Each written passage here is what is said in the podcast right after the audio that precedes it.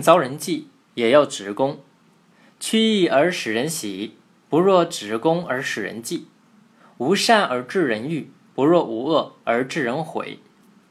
这段话的意思是说，违背自己的意志去迎合别人，使人欢心，还不如保持刚直不阿的品德，让那些小人去记恨。没有什么值得称道的善行，却要接受别人的赞美，还不如没有恶行劣迹而遭到小人的诋毁。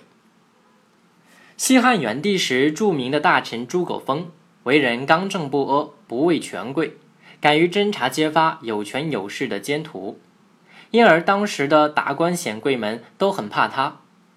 在朱葛丰任司隶校尉时，有一个大官叫许章。他依仗自己得宠于皇帝，常常横行不法。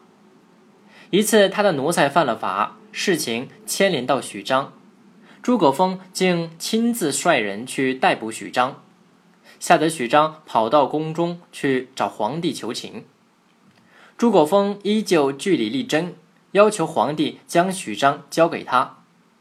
虽然由于皇帝的偏袒，他没能将许章治罪。但他执法如山，不畏权贵的精神，却又受到后人的赞扬。